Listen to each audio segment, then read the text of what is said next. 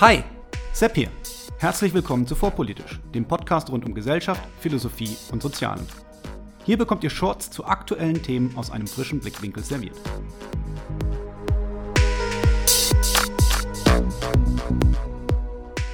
Heute natürliche Arten. Was ist das? Warum ist es spannend und wie kann es helfen, die Welt zu ordnen? In aktuellen Debatten hört man immer wieder, dass gewisse Dinge ja nur soziale Konstrukte seien und deswegen gar nicht wirklich existieren würden.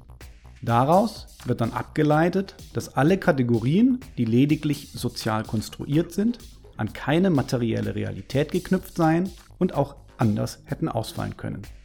Hiermit wird diesen Kategorien eine gewisse Willkür unterstellt, so dass diese auch nicht objektiv bindend sein können. Ein Beispiel unter vielen, welches jedoch herausgehoben werden soll, weil es aktuell die Feuilletons beherrscht, ist die Frage nach dem Geschlecht und die Frage, ob Mann und Frau lediglich soziale Konstrukte sind. Wer nun vorschnell sagen möchte, so ein Blödsinn, natürlich gibt es Männer und Frauen wirklich, und damit das Thema für erledigt erklärt, dem möchte ich nahelegen, einen Moment innezuhalten und philosophisch über diese Frage nachzudenken, um nicht zu einem überhasteten Urteil zu gelangen. Dazu muss ich aber etwas ausholen. Der Gegenstand der Philosophie ist der Begriff. Das heißt, es geht in der Philosophie gar nicht darum, wie die Welt ist, zumindest nur indirekt, sondern wie wir als Menschen sie begreifen und ordnen.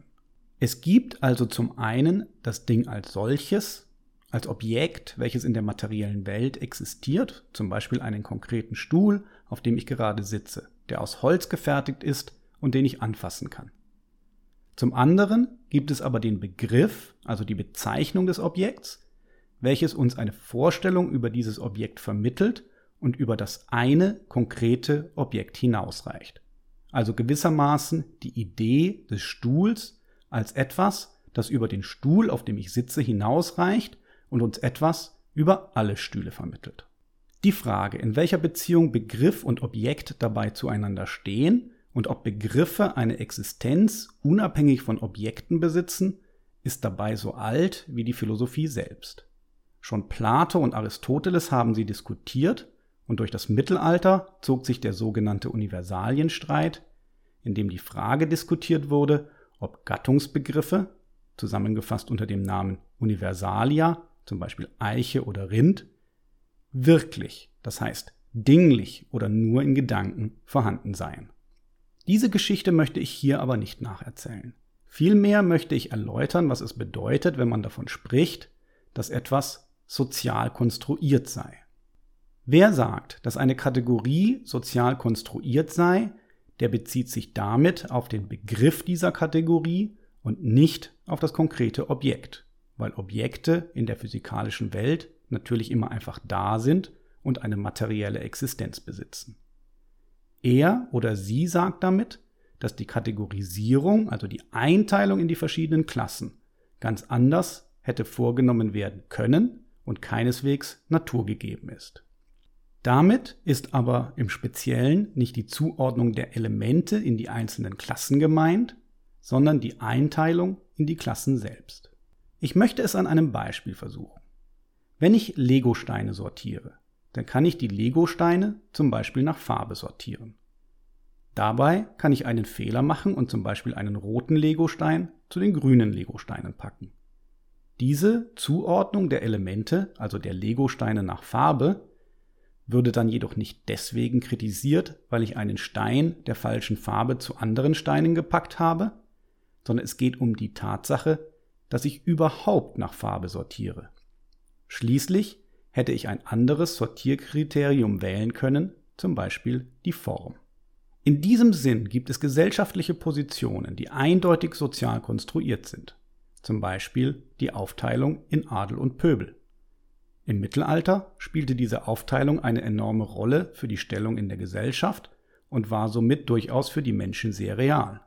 Gleichzeitig ist sie eindeutig sozial konstruiert, weil sie in einem System wie der modernen Bundesrepublik, in welcher der Adel abgeschafft ist, bestenfalls noch eine historische Komponente besitzt.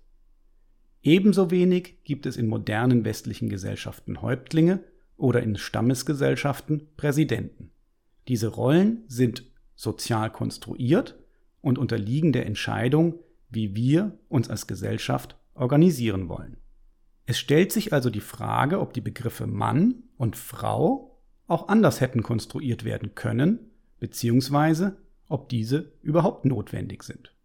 Damit ist jedoch nicht die Existenz der Menschen gemeint, die als Männer oder Frauen durchs Leben gehen, sondern deren grundsätzliche Unterteilung in Männer und Frauen an sich. Um ein anderes Beispiel zu verwenden. Es gibt ganz eindeutig Menschen mit blauen Augen und Menschen mit braunen Augen. Dieser Unterscheidung messen wir aber üblicherweise keine Bedeutung bei.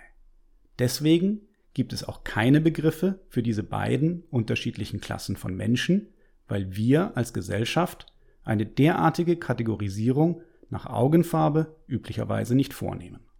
Es ist also durchaus lohnenswert darüber nachzudenken, ob eine Welt denkbar ist, in der wir die Begriffe Mann und Frau nie gebildet haben und auch nicht brauchen. Menschen, die Geschlechter als sozial konstruiert auffassen, halten dies für möglich, ja vielleicht sogar für wünschenswert. Diese Position ist philosophisch durchaus interessant und hat weitreichende Implikationen. Ich möchte sie aber zur Sicherheit von etwas abgrenzen, das ich Vulgärkonstruktivismus nennen möchte. Eine schwächere Position als die eben erwähnte ist das Verständnis, dass alles sozial konstruiert ist, in dem Sinne, dass ohne den menschlichen Verstand gar keine Begriffe existieren würden. Hätte sich niemals ein vernunftbegabtes Leben entwickelt, dann gäbe es zwar Steine als Objekte, aber keine Begriffe für diese Objekte und die Frage nach der Beziehung zwischen Objekt und Begriff würde sich nicht stellen. In diesem vulgären Sinn sind also alle Begriffe sozial konstruiert, weil ohne Verstand keine Begriffe. Die Aussage derjenigen, welche zum Beispiel Geschlecht für sozial konstruiert halten, ist jedoch substanzieller, weil sie nicht nur sagen, dass grundsätzlich alle Begriffe konstruiert sind, sondern dass Geschlecht, Mann und Frau im Speziellen nicht notwendigerweise existieren müssten. In diese Diskussion mit langer Tradition reiht sich nun die Frage nach den natürlichen Arten ein, auf Englisch als Natural Kinds bezeichnet, als der Frage nach Mengen von Dingen, die in dem Sinn nicht sozial konstruiert sind, als dass sie sich unabhängig von menschlichen Interessen und Konventionen oder sozialer Organisationsstruktur in verschiedenen Hinsichten untereinander ähneln. Die Unabhängigkeit von menschlichen Interessen ist es, die sie zu natürlichen Arten macht, in Abgrenzung zu künstlichen Arten, die lediglich das Interesse des Klassifizierers widerspiegeln und nicht irgendeine relevante Eigenschaft der klassifizierten Objekte. Wenn jemand also nach Wohnungen mit mehr als drei Zimmern sucht, so verrät das mehr über die Person und ihre Interessen als über Dreiraum versus Zweiraumwohnungen. Wohnungen mit mehr als drei Zimmern wäre also eine künstliche Art. Ein typisches Beispiel, welches als natürliche Art angeführt wird, sind die chemischen Elemente. Gold ist Gold, weil es genau 79 Protonen im Atomkern hat. Hätte es 80, wäre es nicht mehr Gold, sondern Quecksilber und hätte es nur 78, wäre es nicht Gold, sondern Platin. Dabei ist es eben genau diese eine Eigenschaft, die Anzahl der Protonen im Kern, die ausschlaggebend ist, um zu entscheiden, was Gold ist und was nicht. Gold ist nicht Gold, weil es aussieht, wie Gold üblicherweise aussieht. Pyrit, also Katzengold, sieht ihm mitunter zum Verwechseln ähnlich. Es ist auch nicht die Tatsache, dass es relativ weich ist. Das ist Blei auch. Die Anzahl der Protonen im Kern ist konstituierend für Gold. Auch folgt daraus nicht, dass es nicht trotz allem zu einer ungeheuren Variabilität kommen kann. So hat Gold insgesamt 37 Isotope, die sich durch die Anzahl der Neutronen im Kern unterscheiden und zu den unterschiedlichsten Eigenschaften führen. So sind etwa 36 der Goldisotope radioaktiv und nur eines davon stabil. Die Frage, wie man zu natürlichen Arten steht und welche Eigenschaften man ihnen zuordnen kann, ist unter Philosophen umstritten und begründet verschiedene Denkschulen. Man spricht üblicherweise von einem schwachen Realismus, wenn man natürliche Arten zwar für das Ergebnis menschlicher Kategorisierung hält, aber der Meinung ist, dass sich natürliche Arten dadurch auszeichnen, dass diese Kategorisierung auf objektiv existierende Unterschiede zurückzuführen ist. Der sogenannte starke Realismus hingegen ist die Auffassung, dass natürliche Entitäten eine vollständig unabhängige Existenz besitzen, also nicht nur zwei natürliche Gruppen von Dingen, sondern zwei verschiedene Entitäten darstellen. Was also bleibt? Ist es möglich, eine Welt zu denken, in der wir die Begriffe Mann und Frau nie gebildet haben und auch nicht brauchen? Oder sind Mann und Frau natürliche Arten, die sich unabhängig von menschlichen Interessen als Kategorisierungen anbieten? Verschiedene Philosophen haben darauf verschiedene Antworten gegeben und die Frage wird in der aktuellen Forschungsliteratur weiter diskutiert.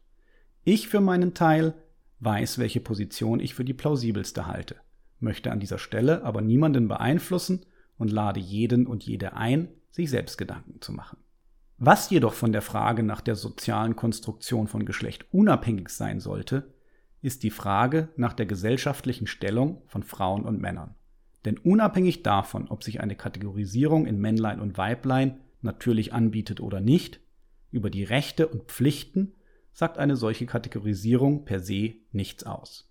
Egal wie man die Frage also beantwortet, ein notwendiger Einfluss auf die Gleichberechtigung der Frau in allen gesellschaftlichen Dingen besteht nicht und die Existenz von natürlichen Arten steht in keinerlei Widerspruch zu einer Gesellschaft, in der Gleichberechtigung der Geschlechter herrscht.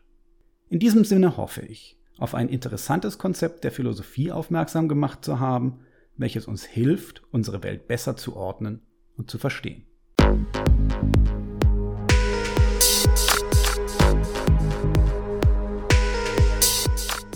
Hier endet eine weitere Episode von Vorpolitisch, dem Podcast rund um Gesellschaft, Philosophie und Soziale.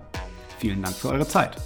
Und wenn es euch gefallen hat, hört beim nächsten Mal wieder zu und vor allem teilt den Link zu diesem Kanal auf Facebook, Twitter und wo ihr sonst noch unterwegs seid. Warum nicht jetzt sofort? Ich bin Sepp, macht's gut und bis zum nächsten Mal.